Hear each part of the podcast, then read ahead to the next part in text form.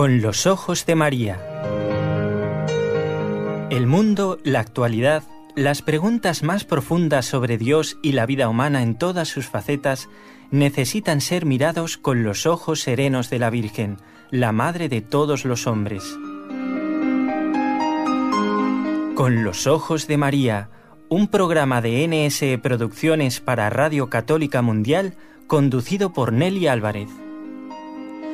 Desde la ciudad de Barcelona trabaja este equipo NSE que está conformado por nuestros locutores, Elena Guamán, Pablo Calzado, la hermana Carmen Frauca, que es quien prepara los guiones, y en la parte técnica está Raúl García, en el control. En Radio Católica Mundial, en Birmingham, en Alabama, en Estados Unidos, nos acompaña nuestro querido Jorge Graña.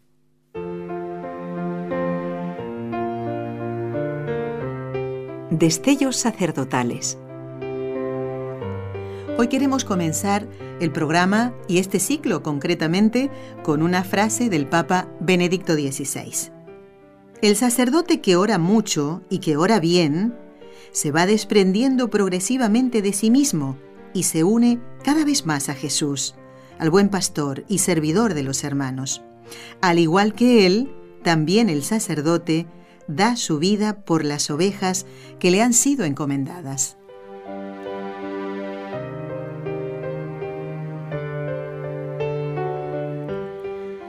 Bueno amigos, nuevamente compartiendo como cada lunes, miércoles y viernes este ciclo de estellos sacerdotales que comenzamos el año pasado, el Día de la Inmaculada, el 8 de diciembre.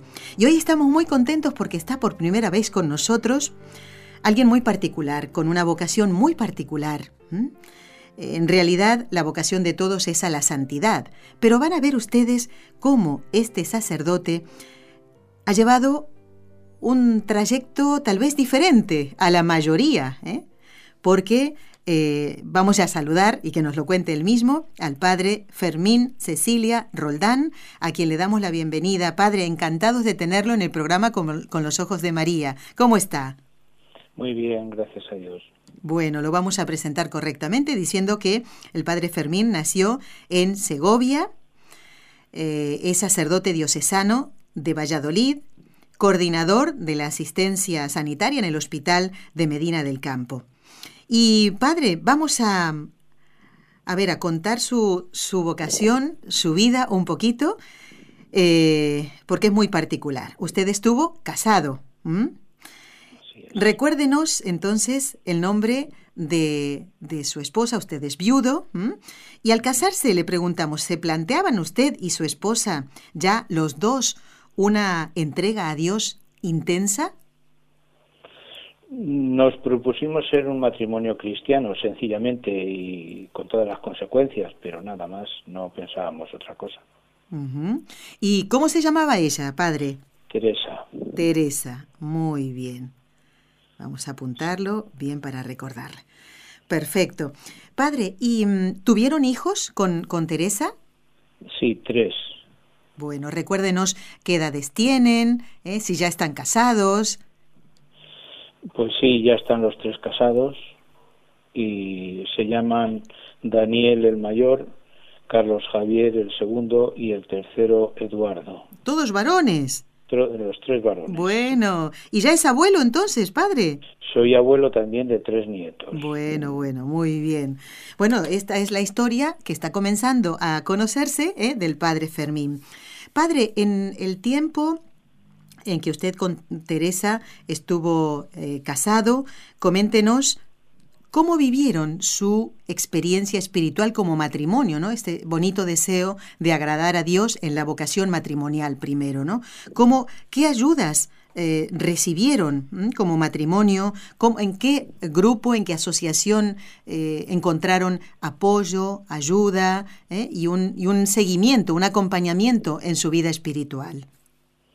Bien, en, en, cuanto al matrimonio, pues estuvimos muy cercanos a la parroquia y a la parroquia en Valladolid, la parroquia de, Nuestra Señora de la Victoria en Valladolid, y, y, poco más. Luego mi mujer murió a los siete años de casados y eh, ya habíamos conocido los dos eh, la renovación carismática, esta, este movimiento o este eh, estos grupos de oración de renovación carismática. Los dos lo vivimos durante seis meses. A los seis meses ella murió a los seis meses de conocer la renovación carismática. y, digamos que esos, esos seis meses dentro de, de estos grupos de oración, de alabanza, fueron para nosotros como una auténtica luna de miel. Mm. Fue muy bonito. Eh, eh, se refiere a descubrir el amor de Dios, ¿verdad? Efectivamente, el amor de Dios, la cercanía de los hermanos, la oración de alabanza, el cantar, en fin, incluso a los niños, eh, claro, entonces eran pequeños, el pequeño tenía 20 meses. Oh. Y, bueno, pues era un, un, gozo despertarnos por la mañana cantando alabaré, alabaré. Qué lindo, claro. pero eso duró poco, duró mm, poco. Ya, ya. Bueno, eh, también el Señor va marcando los pasos en nuestra vida y, Él sabe por qué pasan esas cosas.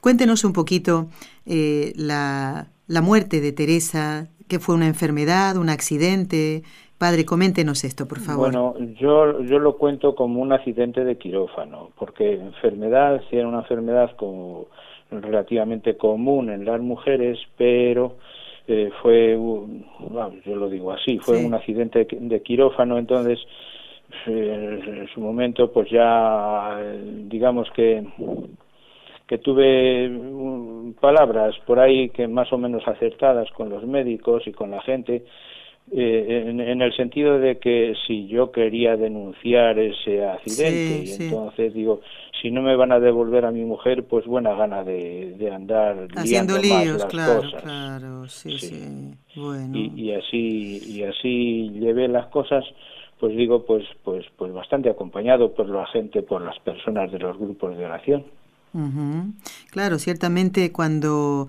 eh, estamos en la iglesia no debemos sentirnos solos, ¿no? Y evidentemente este es un momento de sufrimiento y de dolor en donde más necesitamos el apoyo de los hermanos, ¿verdad? Así es. Padre, eh, ¿a qué edad queda usted viudo? Yo tenía 30 y 31 años y ella 28. Fíjese qué joven, claro. ¿Y, ¿Y, su vocación, padre, al sacerdocio fue rápidamente después de quedar viudo? ¿O usted antes había pensado, inclusive antes de conocer a Teresa, me imagino, ¿no? ¿Pudo haber pensado en algún momento que el Señor le llamaba para servirlo en la iglesia como sacerdote? Bueno, yo de, de, de niño, 12 años, estuve un año en el seminario de Segovia y entonces siempre he tenido pues como esa, esa idea en la cabeza, pero eh, luego pues eh, todo eso se desvaneció en el momento que a los 13 años ya no estaba en el seminario y, y, bueno pues transcurrió mi vida pues siempre queriendo agradar a Dios en todo por supuesto claro. y, y, luego pues me casé estuve trabajando 37 años en una fábrica de coches y, bueno pues así transcurrió transcurrió mi vida. Siempre eh, muy cerca de la iglesia eh, eh, precisamente en la renovación carismática durante bastantes años formé parte del equipo de coordinadora regional Ah, en, en, aquí en, Valladolid, alrededores, o sea, en, pues en esta comunidad de Castilla y León. Y bueno pues siempre estuve vinculado a la iglesia y entonces pues pues así iban transcurriendo el tiempo. Bueno, luego volveremos con el tema de la vocación, porque ahora vamos a preguntarle mm, qué hace un joven de 31 años solo educando a a tres hijos ¿eh? y, varones además, porque generalmente las, las niñas ayudan a la mamá, ¿verdad? Con los hermanos más pequeños, como que las mujeres nos apañamos más, ¿no? De, apoyar a la mamá. Pero en este caso usted, usted con tres hijos varones, ¿cómo notó la ayuda de Dios a la hora de educar a estos hijos? Bueno, pues la primera ayuda de Dios que yo vi fue la, a mis padres Yo he dicho siempre con esta frase, mis padres vinieron al entierro de mi mujer y se quedaron en mi casa. Entonces mis padres, por decirlo de alguna manera, sustituyeron la falta, eh, digamos, de la asistencia en, en, la casa. Mi, mi, madre pues se encargó de, de, pues, de sacarnos adelante. Ella, ella también venía de una enfermedad y palabras de ella que se lo decía a las vecinas y a todo el que hablaba, dice, el cuidar de mis hijos ha impedido que yo me muriera ya hace tiempo. Ah, o sea, El, cuidar de mis nietos. En fin, o sea que eh, para mi madre, aunque fue muy duro, pues también, y yo por ahí es por donde veía la mano de Dios, que Dios no me dejaba, y, y, la primera asistencia que Dios me proporcionó fue la de mis padres. Qué bonito, qué bonito. ¿Qué edades tenían sus hijos cuando murió Teresa? Pues el pequeño tenía 20 meses, otro tenía cuatro años y el mayor seis. Claro, los tres muy pequeñitos, muy, muy pequeñitos. ¿eh? Sin duda que mm, las madres hacen estas cosas, padre, padre Fermín. Las madres hacen una entrega con los hijos, luego con los nietos y en situaciones como estas, ¿no? La figura de la mujer y, también su, su padre, ¿no? El abuelo de los pequeños también apoyando sí, el, abuelo pues era el que los llevaba al colegio, los traía y en fin, pues y ayudaba a mi madre porque mi madre estaba operada, le faltaba un riñón y mi padre pues cargaba con las bolsas cuando iban a la compra y esas cosas. Sí, sí, sí, Muy bien. Padre, y entonces, ah, les recuerdo a los oyentes, ¿eh? porque dicen, están hablando con un padre, un padre de familia o un padre eh, eh, servidor de la iglesia. Así es, así es, porque en alguna ocasión cuando yo frecuentaba ciertos lugares, eh, me acuerdo de una señora me dice, bueno, usted, eh, yo me quería confesar, usted es cura, y le digo, no, yo soy padre. Entonces no pensaba ni siquiera ser sacerdote. Ah. Y, la, contesté así, bueno, fue una, una contestación espontánea. No, yo no soy cura, yo soy padre. Claro, no, no la mentía, pero bueno, tampoco sabía lo que me esperaba. ¿eh? Sí, ajá. Bueno, claro, le, antes de, de, hacer esta entrevista, un poquito antes, preparamos con el padre Fermín, le cuento a los oyentes, eh, dándole algunas indicaciones eh, para que hiciéramos el programa y le decía que en América eh, suena mm, raro que le digamos a, un sacerdote don, como a don Bosco, por ejemplo, ¿ve? No, no suena raro el, el oír a, el nombre Don Bosco. Sin embargo, en América solemos decirle a los sacerdotes padre. Y usted, padre, eh, no solamente de tres hijos biológicos ¿eh? y queridos por usted, sino de muchos hijos espirituales, padre. Usted no tiene solamente tres, tiene muchos más, ¿no? Así es, así es. bueno, vamos ahora entonces a lo que eh, es ya su vocación al sacerdocio. Le preguntaba antes, padre, si él ¿Cuándo tuvo usted la certeza de que Dios lo llamaba al ministerio sacerdotal? ¿Fue inmediatamente de, después de morir eh, su esposa? Después de morir mi esposa ya tuve muchas sugerencias. Algunos sacerdotes me decían, oye, es que tú vales para, para, para cura. Ah, y yo pues pues yo pues pues no sabía casi ni lo que contestar pero en definitiva yo tenía una obligación y era la de cuidar a mis hijos entonces a eso no lo hacía ningún aprecio mm. En todo caso decía, bueno, luego cuando mis hijos sean mayores y se valgan por sí mismos, ya lo pensaremos. Dios dirá, ¿no? Eso es. ¿Y entonces? Y entonces, pues la vocación propiamente, más que la vocación, porque yo creo que siempre tiene vocación para, para sacerdote o para estas cosas, la decisión mía ah. fue, la decisión fue, pues cuando un sacerdote muy amigo mío me dijo, oye, es que tú de verdad que vales para cura, dice, deja de leer espiritualidad y ponte a estudiar teología. Ah, porque, porque lo vas a necesitar para ser cura. Y yo digo, ¿cómo que voy a ser cura? Y él, bueno, pues le hice caso, empecé a estudiar teología y luego otro sacerdote que hoy ya es, que hoy es obispo, eh, me dijo que sí, tú vales para cura. Y yo le decía lo mismo, digo, vale, pues si tú me dices que valgo para cura, díselo al obispo y yo me dispongo y yo me dispongo, pero vamos, que siempre mi vocación fue estar en la iglesia y ayudar a la iglesia pues en lo que me tocase. Cuando me presenté al, al, obispo, que a, don Braulio, que, que hoy es el, obispo de Toledo, el arzobispo de Toledo, sí. Pues eh, pues le dije eh, sencillamente digo mira me presento a la iglesia para que haga conmigo lo que quiera hombre qué disponibilidad padre. porque y si, y si no valgo para cura ya inducido un poco por este otro sacerdote digo, y si no valgo para cura pues me quedo tocando las campanas y, tan contento ¿eh? claro que sí si es la voluntad de Dios padre contentísimo no pues claro y, y entonces eh, don Braulio eh, cogió mi iniciativa y me mandó al seminario. Bueno, dejémoslo ahí, padre. Vamos a hacer una pausa en el programa y luego seguimos charlando eh, de todo esto que tuvo que estudiar usted, cómo fue su experiencia en el seminario, qué materias tuvo que estudiar y también aquellas que le costaron más, padre. ¿Le parece que lo contemos después de la pausa? De acuerdo. Muy bien. De acuerdo.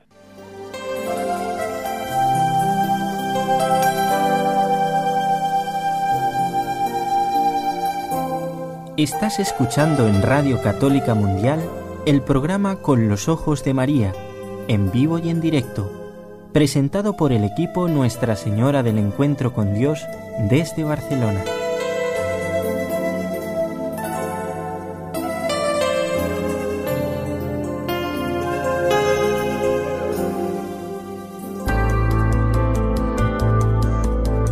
¿Quieres escribirnos ahora mismo? Puedes hacerlo al siguiente correo electrónico con los ojos de María arroba nsradio.com.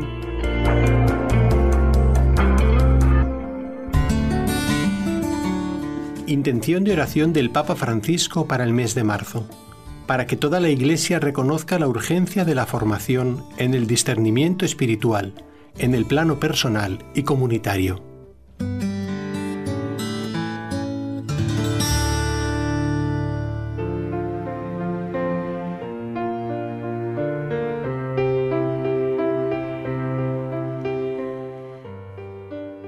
Seguimos compartiendo el programa de hoy con un invitado muy especial. Es el padre Fermín Cecilia Roldán, sacerdote diocesano de la diócesis de Valladolid, en España. ¿Y por qué digo muy especial?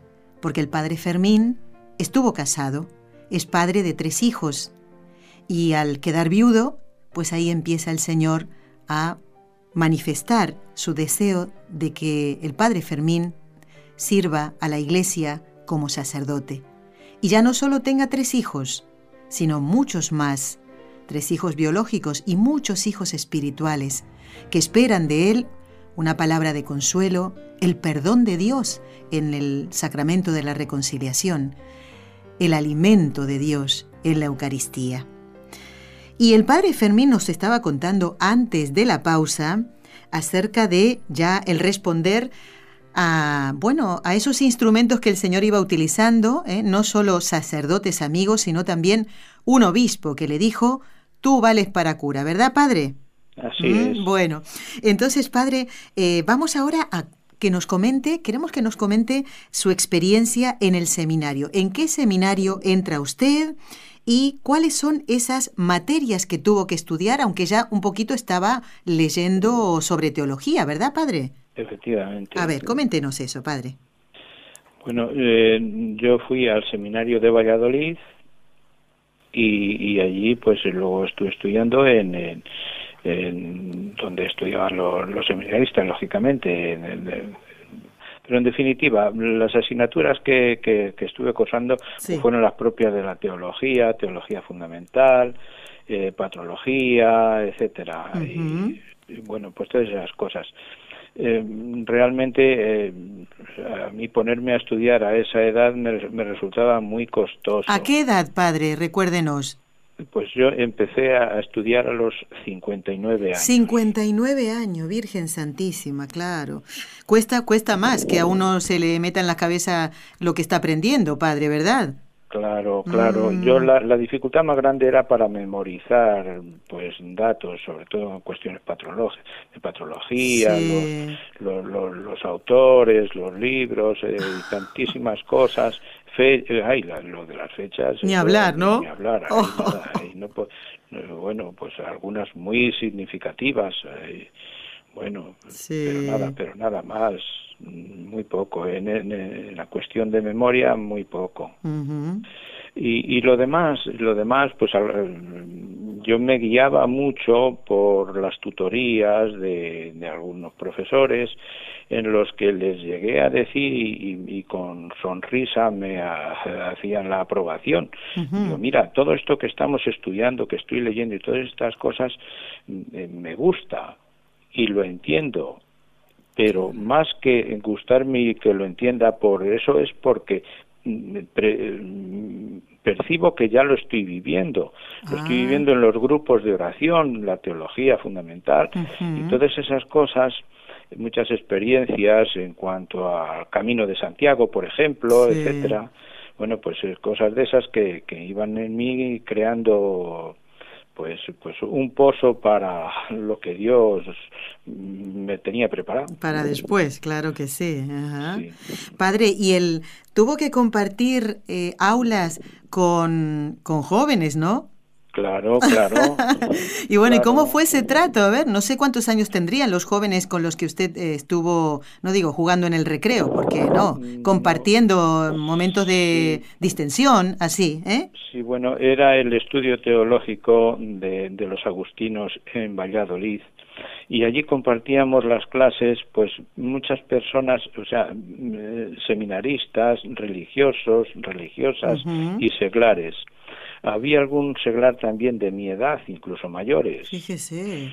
Sí, eh, estudiando teología y entonces, bueno, pues eh, se me hacía ameno, se me hacía muy ameno Ajá. el estar con estas personas que eh, comprendían eh, mi situación y, bueno, pues no no era de ponernos a jugar al fútbol, No, pero claro. sí salíamos juntos a tomar un café. Claro, muy bien, muy bien. Bueno, en los recreos. Bien. Y, y eso pues fue pues digamos que dentro de todo esto yo percibía como que había mucha gente rezando y pidiendo por mí al Señor y yo iba como en volandas, me sentía como empujado Mm. hasta compartí esta idea. Digo, yo he emprendido un camino sin retorno. Yo ya no tengo vuelta de hoja. Yo ya no me puedo desentender de, de esto. Y, así fue. Claro. ¿Y es fácil para, para su familia entender esta vocación tardía para sus hijos, que hoy ya son padres de familia? Bueno, no sé cuál de los tres. eh, Bueno, tengo, tengo nietos Sí. del segundo y del tercero. Ah, el primero ya se ha hecho mayor y, y- y no, al final, no, de momento no tiene hijos. No tiene ya hijos, ya se ha hecho bastante ma- mayor. ya. Pero bueno, eh, ellos lo que percibo de ellos es que lo que quieren es que yo sea feliz. Ah, Tampoco son personas como si dijéramos muy religiosas. Yo tampoco he podido, pues a lo mejor educarlas como me hubiera gustado y en todas las eh, la profundidad de, de lo que podía suponer una familia, pues sí, rezando juntos y todas estas cosas, claro. sí, les llevaba a misa y les llevaba conmigo todo lo que podía Sí. pero luego ya hemos visto, vemos cómo funciona esta sociedad y bueno, dentro del respeto que nos tenemos, insisto en esta idea, que ellos lo que quieren es que yo sea feliz y esté contento. Mm, Y, y por ahí van las cosas. Claro, claro. Padre, recuérdenos ahora el día de su ordenación. A ver, vamos a imaginarnos, vamos a cerrar los ojos. ¿Dónde tenemos que ubicarnos? ¿En una catedral? Eh, ¿En qué iglesia? ¿Quiénes estaban presentes? ¿Quién fue el obispo que le ordenó? ¿Cuántos compañeros eran? Mm, Bueno, la- el día de la ordenación, en la Catedral de Valladolid, día 16 de junio del 2011. Bien. ujú. Eh, era jueves, el jueves que se celebraba, porque es una fiesta que se mueve de un año para otro, el jueves de la fiesta de Jesucristo sumo, y eterno sacerdote. ¡Ay, qué bonito esa, esa fecha para, para la ordenación! ¡Qué bien! y, y como era jueves, pues al, invitar a todos mis familiares, amigos y tal, digo, ¿cómo lo haces en un día de diario que tenemos que trabajar? digo, mira, por esta razón. Y entonces dice, pues ahora tendremos que liarnos todos a pedir permisos para, para acudir, para acompañarte. Hombre, valía la pena, ¿eh? Creo que sí. Claro. Creo que sí que valía. Bueno, ¿y fueron, estuvieron sus hijos presentes? Claro, claro, claro. Mis hijos me pusieron la casulla, por ejemplo, y, en fin, y eso, pues, no sé si lo entenderían o no lo entenderían, pero para mí era, pues, pues algo grandísimo, claro, Claro, ya lo creo. ¿Y el obispo que le ordenó, padre? y el obispo don don Ricardo. Don Ricardo Blasquez, que es el exacto, eh, el arzobispo de Valladolid. Sí, eh, fue en las primeras ordenaciones que hizo don Ricardo ah. a, mí y a otro compañero, Javier Sánchez. Muy bien. ¿También de, de, su edad, más o menos? No, más joven, más, joven, pero también de vocación tardía. Fíjese, bueno. Pero más, pero bastante más joven. Muy bien. Bueno, vamos a ver si si podemos entrevistar pronto, a ver si tenemos esa bendición de poder entrevistar a don Ricardo Blasquez, que además es el presidente de la Conferencia Episcopal Española ¿eh? y, y está allí en Valladolid. Bueno, padre, nos queda poquito tiempo, pero queremos aprovecharlo bien. ¿Qué le responde usted a aquellos que protestan contra el celibato sacerdotal? Este tema ya lo hemos tratado, pero seguiremos hablando de él ¿eh? en, destellos sacerdotales. Pero usted la pregunta es esta. ¿Qué, les contestaría usted a estas personas? Ay, madre, eso sí que es, complicadillo. Pero vamos, eh, yo lo tengo muy claro. ¿eh? El celibato solo se entiende desde una entrega generosa y total en fe y obediencia a Dios, en primer lugar. Mm y luego el sacerdocio es vivir eh, eh, en esponsalidad, o sea, casados con Dios, con sus criaturas y con la Iglesia. Y, y, teniendo esto claro no necesita uno más cosas, yo no sé cómo decir. Sí, sí, sí andar eh, elucubrando cosas. Sí, no, no, claro, claro, sí. Sí, no, es que eh, yo sobre estas cuestiones he hecho algunos comentarios y, algunos me decían, sí, porque tú eres mayor y ya el cuerpo no te tira para otro lado y en fin, cosas de esas, pero no, no, no, no. incluso a los jóvenes, incluso a los jóvenes yo les eh, animo a que si se dedican a Dios de corazón, van a ver que no tienen necesidad de otras compensaciones eh, fisiológicas, o yo no sé cómo decir. Sí, sí, se entiende, padre, sí. Bueno, pues eso es. Y además la gracia de Dios, ¿para qué está? Sino para protegerlos y ayudarlos en este camino, ¿no?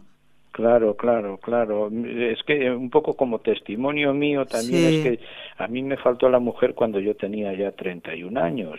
Entonces, realmente, eh, sea porque Dios me ha protegido o por lo que sea, pero no he tenido necesidad de otra mujer. Claro, claro, claro. Que, que hubiera sido totalmente lícito que usted dijera, Señor, estoy en esta situación, pues eh, bueno, estoy pensando ahora, fíjese, ya que hablaba antes de don Bosco, eh, pues don Bosco perdió, su papá era viudo y, tuvo un hijo. ¿Eh? Y después se casa con mamá Margarita, Margarita Uquiena, y con ella tiene dos hijos más. Y él, él tenía solamente uno, un niño, Francisco se llamaba el papá de don Bosco, unos cuatro añitos el pequeño, y dijo, no puedo criar al niño solo y, se fijó en la mamá de don Bosco. ¿eh? Entonces hubiera sido, padre, para usted totalmente lícito buscar... No, sí, sí, además ha sido una constante posterior que yo me iba fijando y, un sacerdote con el que me dirigía y me confesaba me decía, tú ten puesta la antena. Y a la, siguiente entrevista decía, no, que aquí no sintoniza nadie. Está muy bien eso, ¿eh? Bueno, bueno, ahí estaba eh, la antena para, para escuchar la llamada de Dios eh, y, prestar este servicio tan bonito, Padre. Bueno, le voy a hacer algunas preguntas así como tipo ping-pong, ¿no? Pregunta-respuesta, pregunta-respuesta. Padre, ¿su texto bíblico preferido con el que usted más se identifica? Bueno, yo me, me identifiqué siempre con Mateo 6:25, la confianza en la divina providencia. Pero luego al, ya al entrar en, en, la vocación ya más concreto, me he identificado mucho también con Juan 21, 18. En verdad, en verdad te digo que cuando eras joven tú mismo te ceñías, pero ahora cuando seas mayor otro te ceñirá y te llevará donde no quieras. Muy bien. Eso, eso, eso ha sido también, sí, eso es que lo, he compartido mucho y lo tengo muy asumido. muy bien. Padre, usted tiene 70 años en este momento, ¿no? Efectivamente. Bueno, bueno. Bueno, seguimos con este ping-pong. El santo de su mayor devoción. ¿Era sacerdote? A ver, ¿o es sacerdote? Pues no, creo ah. que era diácono, San Francisco de Asís. Yo siempre eh, he tenido en San Francisco de Asís un, referente para hacer la voluntad de Dios, sobre todo en cuestión de oración y alabanza y estas cosas. Muy bien, muy bien. La advocación de la Virgen eh, a la que usted le reza espontáneamente. A ver. Pues no tengo ninguna vocación especial. No tengo ninguna vocación especial. Yo me, por decirlo así, me he criado a la sombra de la Virgen de la Fuencisla de Segovia. Pero bueno, yo eh, ahora no, rezo a la Madre de Dios, eh, pero con, mucha conciencia. Exactamente, bueno, como madre que es y que seguro va a escuchar, escucha sus oraciones eh, y le ayuda en este camino. Bueno, estamos casi, casi terminando la entrevista con el Padre Fermín. ¿Su oración preferida, Padre? Bueno, ¿cuál es la oración preferida? Pues el Padre Nuestro. Mi oración preferida durante el día es el Padre Nuestro. Me sale espontáneo andando, parado y de cualquier manera. Y por la noche eh, me despierto rezando la salve. Ah, muy bien. La Virgen ahí también velando su sueño. Padre, ¿ha eh, usted eh, distribuido sacramentos entre sus hijos, sus nietos, sus demás familiares? Bueno, pues no tanto como hubiera querido, pero sí. Muy bien. Bueno, padre, llegó el final. ¿eh? Usted se puede quedar esta media horita. Le vamos a pedir su bendición para todos los oyentes que están escuchando el programa y también, por supuesto, para nuestros compañeros de trabajo, ¿eh? tanto de Radio Católica Mundial como de NC. Muy bien. Bueno, pues el Señor esté con vosotros. Y con tu espíritu. La bendición de Dios Todopoderoso, Padre, Hijo y Espíritu Santo, descienda sobre vosotros y permanezca siempre. Amén. Bueno, damos las gracias de todo corazón al Padre Fermín Cecilia Roldán, sacerdote diocesano de Valladolid, coordinador de la asistencia sanitaria en el Hospital de Medina del Campo. Este hombre, este Padre Fermín, que enviudó a los 31 años y pasado el tiempo descubre esa llamada del Señor a servirlo en la iglesia como sacerdote. ¿eh? Padre Fermín, que Dios lo bendiga y gracias por haber estado este ratito con nosotros para contarnos su experiencia de amor a Dios, tanto en el matrimonio con su esposa Teresa, que no dudo que le ayudará ¿eh? desde el cielo ella, donde esperemos que esté eh, en su camino, y después en esta vocación preciosa que es al sacerdocio. Gracias, Padre. De nada, de nada. Gracias a vosotros.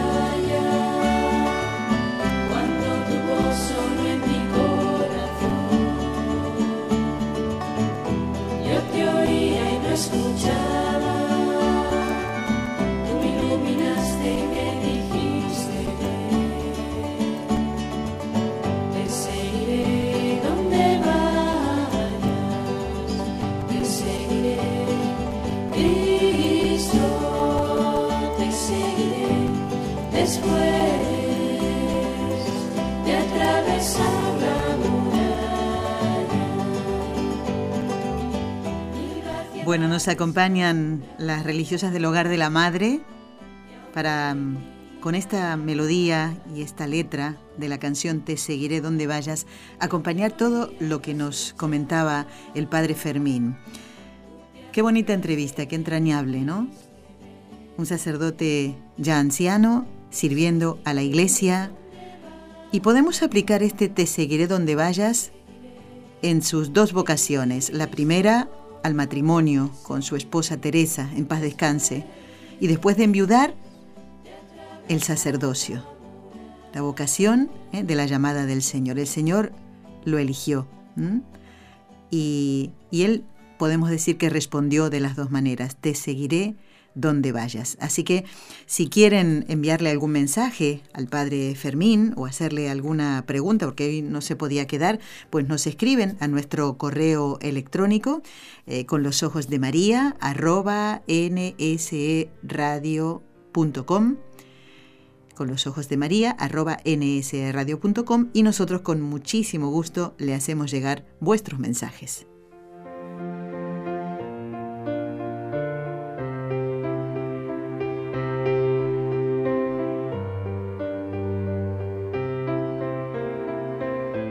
Vamos a leer algunos correos electrónicos que nos han llegado. Los tengo aquí todos muy señaladitos. Nos ha escrito Lourdes. ¿eh? Nos dice, los he seguido por varios años en sus programas, con las consultas al Padre Antonio y demás. Muchas gracias por todo, dice.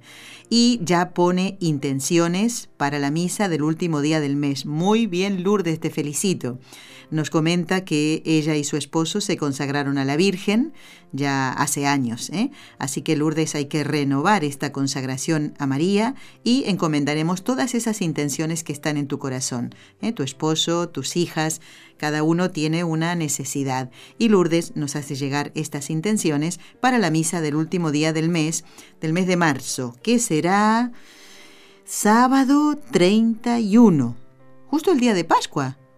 A ver, ¿lo digo bien? Viernes Santo, eh, no, eh, digamos, mm, la Pascua es el domingo, ¿eh?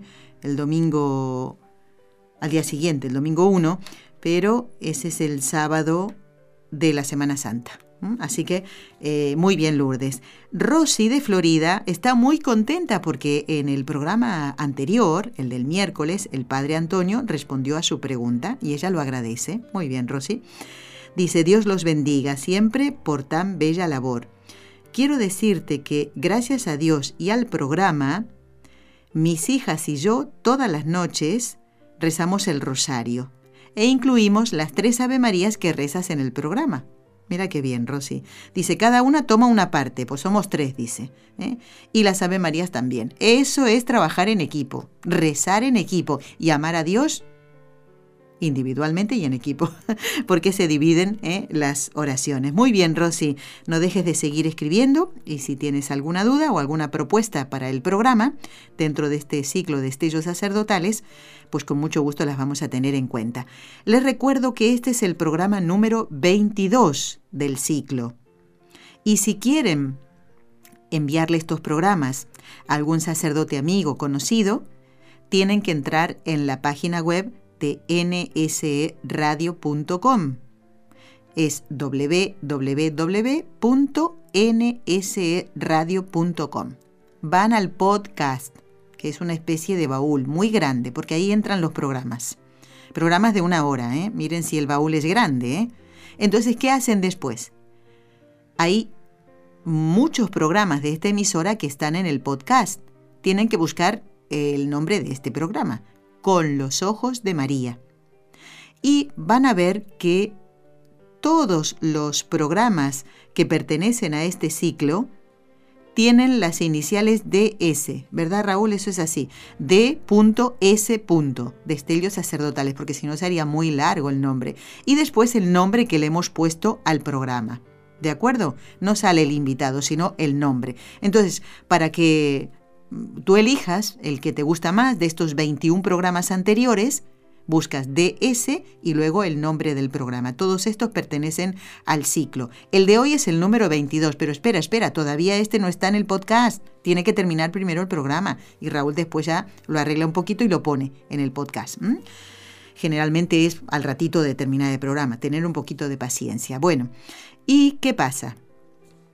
Una vez que le envías a un sacerdote amigo o a más el programa, pues nos envías el nombre de ese sacerdote para que nosotros lo pongamos en una lista que estamos ya haciendo con los nombres que otros oyentes nos han hecho llegar, nombres de sacerdotes.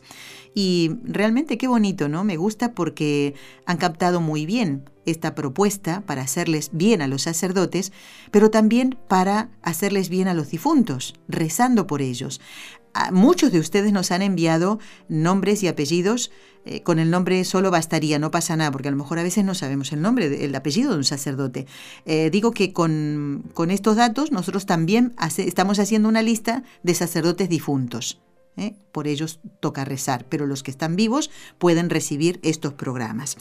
Y quiero felicitar también a Maribel, porque Maribel nos escribe diciendo que es de Neiva, Colombia, Dice, me han gustado mucho los programas, escuchen, especialmente el que titulamos, veo que Maribel se ha, metido en el podcast, porque ella dice, me gustó eh, el que le pusieron el llamado del Señor. A ver, el llamado no, tengo que haber puesto la llamada del Señor.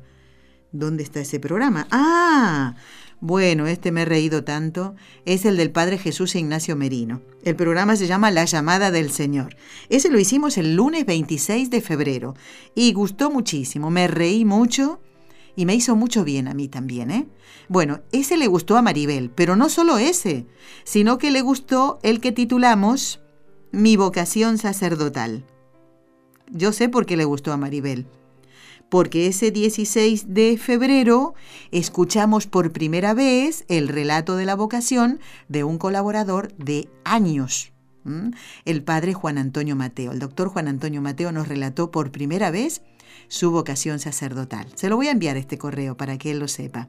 Bueno, y también le gustó el programa, ya este es de marzo, el sacerdote misionero en el desierto, porque así Maribel me ha puesto los nombres, ¿eh? muy bien.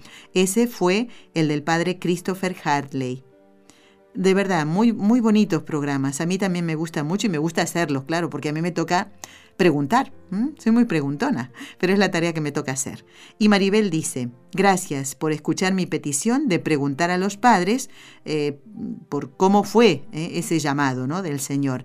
Es interesante escuchar sus historias de vida que enriquecen nuestro diario vivir. Tienes toda la razón, Maribel. No solamente les hace bien a los sacerdotes, sino también a nosotros. Porque mm, tal vez podemos tener a alguien conocido, inclusive alguien de la parroquia, un papá una mamá cuyo hijo está descubriendo su vocación o intentando discernir si realmente el Señor le llama y los papás no lo ven muy claro, entonces tú les puedes hacer llegar este programa también. A propósito, si Dios quiere, muy pronto vamos a tener en el programa a los padres de un eh, sacerdote misionero muy joven, eh, que tiene muchos hermanos, pero él es el único eh, de ellos que ha visto que tiene vocación sacerdotal. Pues estos papás nos van a relatar a ver qué sintieron ellos cuando el hijo les dijo, me voy al seminario. ¿Qué pasó con los hermanos? ¿Y cuáles son las experiencias que él les cuenta de sus correrías apostólicas? ¿Y por dónde anda ese hijo? Eh? Bueno, esto será muy pronto, si Dios quiere, en el programa. Maribel, continuando con este correo, eh, pide ya Mm, que recemos por algunas intenciones en particular y los pone para la misa del último día del mes y nos pide rezar por su director espiritual, que es un sacerdote diocesano, el padre Carlos. Ya le ha enviado los programas. Muy bien, Maribel. Y también, miren qué bonito esto, ¿eh? ¿Para cuánto puede dar este espacio? Mira, Raúl escucha, porque esto no te lo comenté. Ella le envió el programa, estos programas, a un joven que estuvo en un seminario y luego salió no importa saber las circunstancias. Y dice, me animé a enviarle el programa al escuchar las historias de los sacerdotes sobre su llamado a la vocación. Qué bonito. Muy bien, Maribel, te felicito y también vamos a rezar por las otras intenciones que nos pones aquí. Con muchísimo gusto lo vamos a hacer. ¿eh? Qué alegría me da leer estos correos. ¿eh? Porque esa era la propuesta, que ustedes enviaran los programas y que a la vez nos hicieran llegar los nombres de los sacerdotes a los cuales han hecho esta gran caridad. Vamos a rezar porque ha llegado el momento de rezar. A ver dónde tengo el papelito que no me quiero olvidar. Aquí está. Esto es un papelito que me recuerda porque, miren, les cuento que yo todo lo tengo que ver escrito. Todo lo que tengo que decir lo tengo que tener escrito porque si no me olvido. Mi memoria a veces falla. Bueno, después tengo una cosita que comentarle a Adriana, que es una oyente que escribió en el mes de enero un correo electrónico. ¿eh? Pero ahora vamos a rezar. Miren, tenemos que rezar tanto, tanto por los sacerdotes. Ellos tienen que ayudarnos en el camino de Dios. Vamos a rezar por esos mm, sacerdotes celosos de su vocación, por aquellos que están enfermos, porque los que están los que se sienten un poquito abandonados, que sientan nuestra oración y también por aquellos que no están siendo otros Cristos. No podemos negar eh, esta realidad desgraciada y muy triste, ciertamente, porque estos serán sacerdotes para siempre. Es una marca indeleble que tiene el hombre elegido por Dios para servirle en el sacerdocio. Siempre será sacerdote. Vamos a rezar por ellos y con todo el cariño del mundo. ¿Y a quién vamos a pedírselo? Sino a nuestra Madre, la Virgen Santísima. En el nombre del Padre, y del Hijo, y del Espíritu Santo. Amén.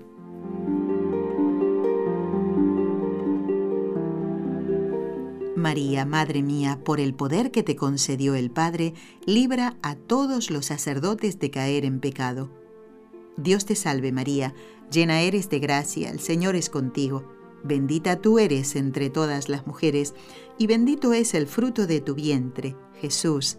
Santa María, Madre de Dios, ruega por nosotros pecadores, ahora y en la hora de nuestra muerte. Amén. María, Madre mía, por la sabiduría que te concedió el Hijo, libra a todos los sacerdotes de caer en pecado. Dios te salve María, Llena eres de gracia, el Señor es contigo. Bendita tú eres entre todas las mujeres, y bendito es el fruto de tu vientre, Jesús. Santa María, Madre de Dios, ruega por nosotros pecadores, ahora y en la hora de nuestra muerte. Amén.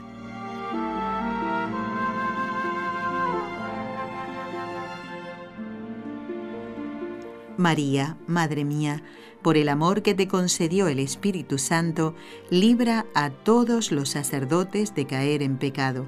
Dios te salve María, llena eres de gracia, el Señor es contigo, bendita tú eres entre todas las mujeres, y bendito es el fruto de tu vientre, Jesús.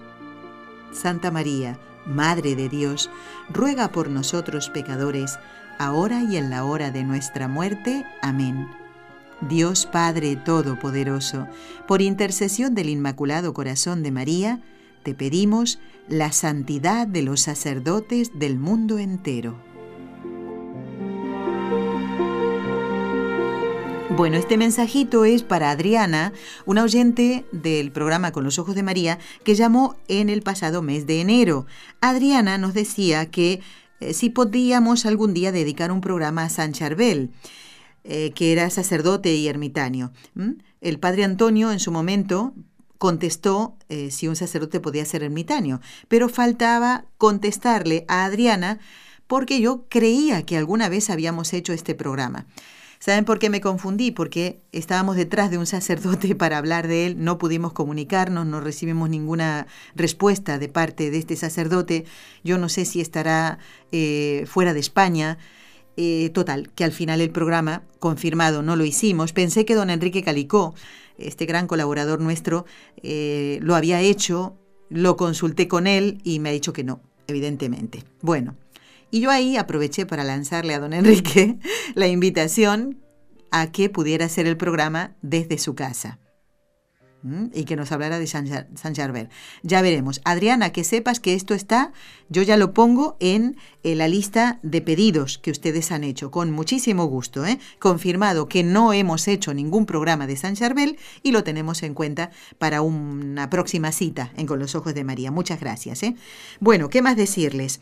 Por favor, a ver, Todavía falta, pero vayan viendo lo de la peregrinación. Recuerden que mm, vamos a viajar juntos a Fátima, Portugal, del 14 al 18 de junio, que ya parece que vienen Ramón, su esposa Patricia, y no voy a decir las nenas porque ya son unas señoritas, ¿eh? Sus hijas de 16 y 19 años. Ahora no tengo presente, no recuerdo los, los nombres. Ven que les digo que a veces me falla la memoria, pero de Ramón y Patricia me acuerdo porque yo sé que ellos deseaban venir el año anterior no pudieron y este año están haciendo el esfuerzo. ¿eh? Cuando hacemos un esfuerzo un poquito más todavía, el Señor nos da esa gracia si es para nuestro bien. Y qué gracia poder ir a un lugar donde se apareció la Santísima Virgen, donde dejó un mensaje para todos. A no olvidarlo esto, ¿eh? no es un viaje turístico. ¿eh? Bueno, y confirmado que vamos a estar en Toledo, a la ida y a la vuelta. Y ahí en Toledo hay muchas cosas para ver. Es una ciudad preciosa, ¿eh? Así que yo les pido que vayan viendo a ver si además de Patricia, Ramón y sus hijas, viene alguien más. Porque nos habían pedido datos. Eh, Patricia, que es peruana y vive en Miami, que todavía no sé si es la misma Patricia esta que viene, ¿eh? Eric de Miami, Alejandrina, Dubermari, Rosaura, Elia María, Socorro y otros oyentes más que no los tengo aquí en esta lista. Así que vayan viendo, ¿eh? Y los que les pedíamos que traten de venir un día antes o un par de días antes o que se puedan quedar después de la peregrinación para que tengamos este encuentro tan bonito que tenemos eh, con, los oyentes y queremos eh, charlar, conversar, contarles cosas y que ustedes también nos cuenten su experiencia, ¿eh? como, como, matrimonio, como en el caso de Patricia y Ramón, como mm, universitarios, como trabajadores de lo que sea, y cómo trabajan cómo, qué servicio prestan en la iglesia y si esta radio les está ayudando a encontrar a Dios, a seguir a Dios, a seguir adelante. Bueno, me queda poquito tiempo. Eh, de Lourdes voy a hablar un poquito más adelante. Quiero centrarme en la peregrinación de Fátima del 14 al 18 de junio. Son más días porque estamos más lejos. Ya la otra será en agosto y un fin de semana, incluido el viernes. ¿eh? A lo mejor alguno de ustedes, claro, desea, estamos más cerquita de Lourdes, evidentemente, y por eso el viaje es más cortito, del 17 al 19 de agosto, para que ustedes vayan sacando sus cuentas. Sé que no es fácil, ¿eh? pero encomendarlo al Señor. Él les ayudará. Bueno, ¿quieren que les cuente quién va a estar el lunes que viene? Porque hoy es viernes. ¿Eh? ¿Quieren saber quién va a estar? ¿Y de qué vamos a hablar? No, mejor no se los digo. No, mejor sí, mejor sí. Quiero invitarlos a que el lunes compartan con los ojos de María, con este equipo NSE y en conexión directa con Radio Católica Mundial, con la presencia de la hermana Carmen Frauca. La hermana Carmen va a hablar nos va a entusiasmar ¿eh? Eh, con las anécdotas de San Juan Bosco. ¿Se acuerdan que quedaba pendiente eso? ¿Mm? Bueno, no se lo pierdan el programa. Gracias Jorge Graña, gracias Raúl García, nuestros técnicos. Hasta el lunes, si Dios quiere, en el programa Con los Ojos de María. Hoy es viernes, recuerden, a no faltar a la misa del domingo. Encomienden todas sus intenciones y también las nuestras. Muchas gracias.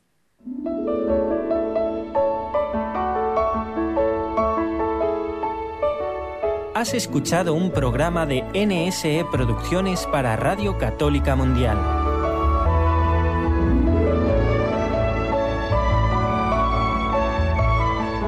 ¿Quieres conocernos? Escríbenos al correo electrónico con los ojos de María nsradio.com. Envíanos tus sugerencias o comentarios con los ojos de María arroba nsradio.com.